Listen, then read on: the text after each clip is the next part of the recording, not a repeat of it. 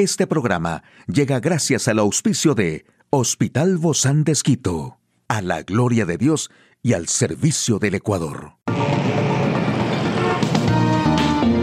Ciudad Médica, un espacio para tu salud. Hola, ¿qué tal? Qué gusto poder acompañarte. Yo soy Ofelia Díaz de Simbaña en este mundo tan apasionante de la salud. Hoy te comparto algunos zumos para limpiar los riñones de forma natural porque existen unos órganos que trabajan incansablemente. Sin duda, obviamente, son los riñones y estos órganos no solo filtran los excesos de sodio y agua del organismo, así producen hormonas y limpian la sangre, sino que además hacen todo lo posible para mantenernos saludables. Por ejemplo, el jugo de sandía y limón. Hay que recordar que la sandía tiene 92% de agua en su composición y es muy buena para desintoxicar los riñones. Además, aporta potasio que disuelve los cálculos renales. También el jugo de zanahoria y apio, una opción refrescante, saludable y útil para cuidar los riñones de forma natural. El apio, por ejemplo, deshace y elimina las piedras. Y el jugo de zanahoria y pepino. El pepino tiene grandes poderes diuréticos debido a su alto contenido de agua. La zanahoria ayuda a los riñones a mantener la piel saludable, sin arrugas ni acné. Y por si fuera poco, entre ambos eliminan el exceso de ácido úrico que producen los cálculos renales. Una megadosis de nutrientes tenemos aquí. Y el jugo de rábanos, col y apio, los rábanos son una de las mejores opciones para desintoxicar el hígado, la vesícula biliar y los riñones, ya que permiten eliminar los residuos. Además, protegen de las infecciones y tienen propiedades antiinflamatorias y antifúngicas. Si sueles sufrir cálculos renales, bebe zumo de rábano o incluyelos como ingredientes en diferentes comidas. A su vez puedes combinarlos en esta receta depurativa imperdible. Aquí el detalle de la información más actual en el campo de la salud.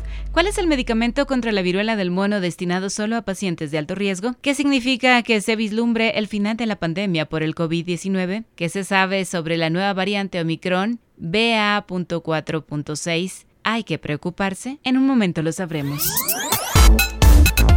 En el mundo se han registrado más de 62 mil casos de personas con viruela del mono o viruela símica en 2022. Como tratamiento, algunos pacientes acceden al fármaco Tecovirimat, que está autorizado para usar en casos de esta enfermedad bajo la categoría de acceso ampliado por la Administración de Alimentos y Medicamentos de Estados Unidos, más conocida por su sigla en inglés FDA. Es que aún se lo está evaluando en cuanto a su eficacia y su seguridad en ensayos clínicos. En ese contexto, los CDC de los Estados Unidos emitieron una guía en la que recomiendan que el uso de tecovirimat debe estar limitado a las personas con cuadros graves o que tengan alto riesgo de desarrollar un cuadro grave. Y aunque los casos se redujeron, la OMS advirtió que puede haber nuevas variantes y olas. El acceso a las dosis de refuerzo y los testeos aún son claves. ¿Qué aspectos están bajo análisis para que el coronavirus sea una endemia? Desde inicios de la pandemia, la enfermedad de COVID ya afectó a más de 608 millones de personas en el mundo y se han registrado más de 6.5 millones de muertes. En un tiempo récord se desarrollaron vacunas efectivas y seguras que dan alta protección contra el riesgo de complicaciones y el acceso al esquema primario de dosis fue posible para el 64% de la población hasta el momento. Solo el 31% recibió dosis de refuerzo. En ese contexto, la OMS considera que ya se vislumbra el final de la pandemia. Sin embargo, esa perspectiva no significa que haya terminado o que termine en pocos días. Podemos ver la línea de meta. Estamos en una posición ganadora, pero ahora es el peor momento para dejar de correr. El organismo internacional publicó algunos informes de política que describen las medidas clave que todos los gobiernos deben tomar ahora para terminar la carrera de la pandemia. Y bueno, esta nueva subvariante es un sublimaje que se ha detectado en pacientes con COVID-19 en España, Chile, Argentina, Brasil, Ecuador, México, Costa Rica, Perú, entre otros países. Pero ¿cuáles son los últimos datos y qué hay que tener en cuenta? La enfermedad de COVID-19 ya afectó a más de 610 millones de personas en el mundo y produjo la muerte de 6,4 millones. También el sublimaje BA.4.6 ha ido ganando terreno rápidamente en los Estados Unidos. Según los CDC, la BA.4.6 representa ahora más del 9% de los casos recientes en Estados Unidos. En la actualidad, el fármaco Bebtelovimab, que fue autorizado para uso de emergencia por la FDA de Estados Unidos en febrero pasado, pasaría a ser el único anticuerpo monoclonal potente contra todas las variantes y subvariantes circulantes del coronavirus.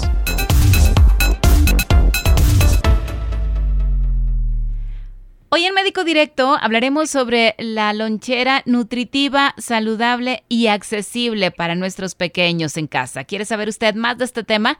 Lo invito a que nos acompañe. Una charla amigable con nuestro invitado.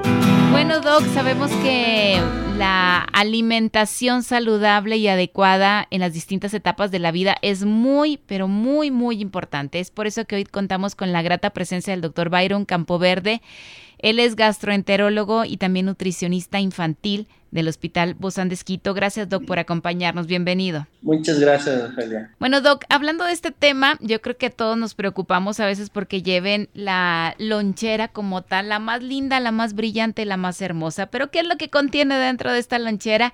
Y tiene que ser igual, lo más lindo, lo más brillante y lo más hermoso, lo más saludable, porque es lo que se va a alimentar nuestros hijos. El otro día, yo le digo a, a mi pequeña de cinco años, creo que esto te cayó mal a lo mejor porque comimos una comida chatarra. Y me dice, ay mami, eso me suena a que le estoy dando basura a mi cuerpo. Y eso no me gusta. Le digo, justamente eso es mi amor. Y a veces es difícil, ¿no? Llegar a que podamos comprender tanto como adultos como con niños este tema de qué es lo más, lo mejor para nosotros y qué es lo que a veces nos llama mucho la atención. Bueno, claro que sí. Eh, bueno, una lonchera saludable por sí a veces creemos que puede tener un gran impacto económico y vemos que no. ¿Verdad? Porque eh, la lonchera saludable eh, simplemente son cosas, son alimentos básicos que son muy accesibles para todos nosotros eh, lo ideal sería aportar con buenas ideas a través de esta entrevista para que esto sea efectivo, ¿no? Qué bueno que lo menciona, Doc, porque a veces asociamos saludable con caro y, más bien a veces lo que nos llama más la atención y lo que para nosotros como padres parece ser muy práctico, solo de agarrar y meter a, a la loncherita, eso sí es realmente caro. ¿Por qué es tan importante mantenernos con estos hábitos no solo al inicio de las jornadas escolares como es en estos días, sino continuar con esto? Lo primero que yo tengo que comentar es qué vamos a, darle a nuestros niños, ¿no? Por ejemplo, el otro día tuve en la consulta una niña que tenía mucho dolor abdominal en el epigastrio, probablemente sospechamos de una gastritis, no lo sé. Pero decía, doctor, ¿pero por qué está mi hija así? Si yo siempre le mando a mi hija la comida, siempre en los recreos, yo mismo le voy a dejar fresca. Digo, ok, pero ¿cuál es la comida que le hago? Me dice, no, yo le doy empanadas, papas fritas, mm. eh, como es un refresco. Entonces yo digo, no, pues, o sea, sí, es comida de casa, pero no es saludable. Claro. Entonces hay que diferenciar bien. Entonces, una comida saludable, lastimosamente nosotros creemos que porque es de casa es saludable y no es así. A veces metemos mucha grasa, muchas frituras, ¿de acuerdo? Y no, no es así. Entonces, lo ideal sería emplear alimentos que son, por ejemplo, los vegetales o frutas, ¿de acuerdo? Que son económicas, ¿de acuerdo? Variadas, simplemente, y listo. Y otra cosa muy importante, las bebidas azucaradas no deberíamos darle a los niños. Lamentablemente, eso es cultural. Si vemos de Estados Unidos hasta Chile, todos tomamos el, jugo, ¿no es cierto?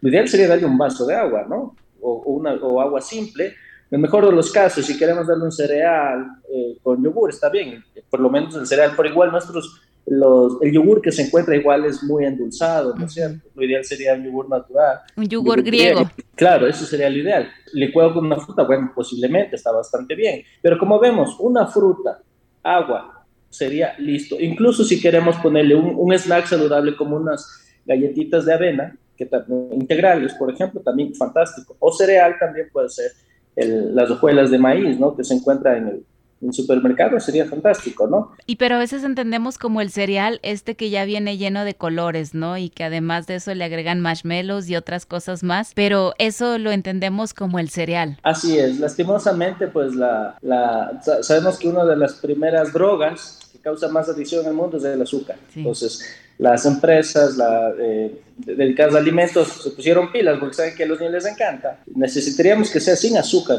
el cereal. ¿Qué podría hacer entonces para enviarles a nuestros hijos y de paso también enviarnos a nosotros mismos a las oficinas, a los trabajos? Claro, a ver, a los niños fácil. Hay que entender que las comidas deberían ser tres platos fuertes, ¿verdad? Dos colaciones sería algo básico, digámoslo así. Hay que individualizar para cada persona.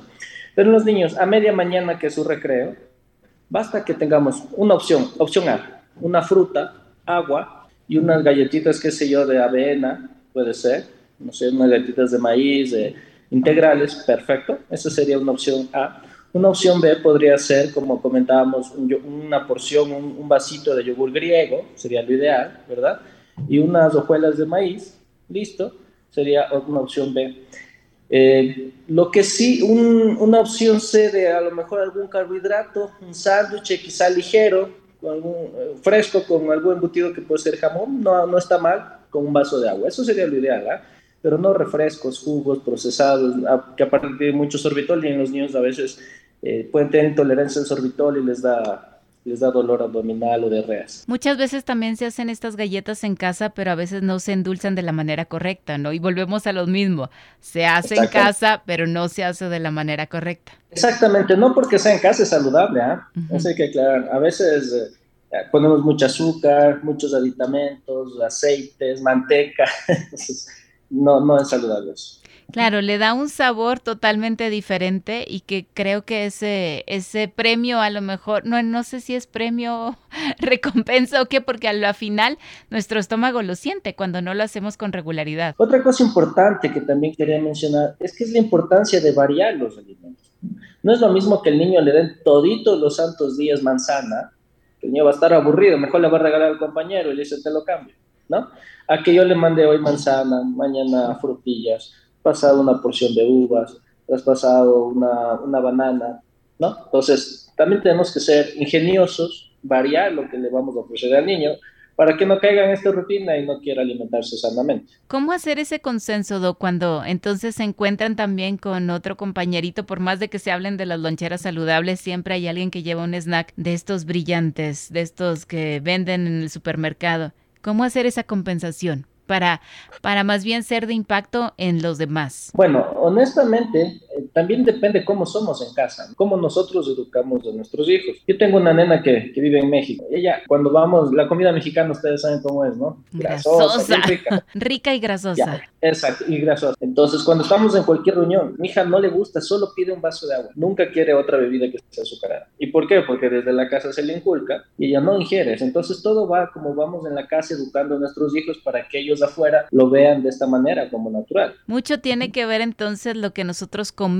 desde aquellas picadas o aquellas cosas que, que decimos como comida rápida yo, yo creo que una de las opciones también es no comprar, ¿no? Esas cosas, para no tener esa tentación. Justamente eso, ¿no? A ver, el niño aprende mucho imitando al adulto. Si es que yo como adulto, como padre, me alimento muy mal y enfrente de él yo le quiero exigir que él coma saludable, no creo que le vaya muy bien. Si es que yo empleo estas medidas y todos en casa optamos por estas medidas saludables, es, va a ser más fácil que el niño se adapte a estas conductas. ¿Qué tan bien, Doc, le ha ido con estos niños en su consulta general y en su vida práctica y familiar, con estos niños que han llevado este buen estilo de alimentación? La, verdad, la, verdad es que casi siempre ni van a mi consulta, porque son, como usted dice, son niños saludables, son niños que necesitan poco de un subespecialista, ¿no? Más van con el especialista, con el médico general, entonces les va bastante bien, porque ya tienen obesidad, síndrome metabólico, entre otras cosas. Entonces, la verdad es que un niño saludable, la idea que quiero que se lleven es que ni siquiera debería visitar su especialidad si hacen bien las, las cosas, ¿no? Esa, yo creo que esa es la mejor recomendación, ¿verdad? Que, que podamos ser disciplinados desde casa para poder llevar esa alimentación y no competir, pero sí ser de impacto también en nuestra sociedad, poder impactar con la buena alimentación. Muchísimas gracias, doctor Byron Campoverde, gastroenterólogo y nutricionista infantil del Hospital José Quito. A usted, amigo y amiga, a seguirnos cuidando, por favor. Un espacio para tu salud. Puedes escuchar de nuevo este programa en hcjb.org. Este programa llegó a usted gracias al gentil auspicio de Hospital Bozán de Esquito, a la gloria de Dios y al servicio del Ecuador.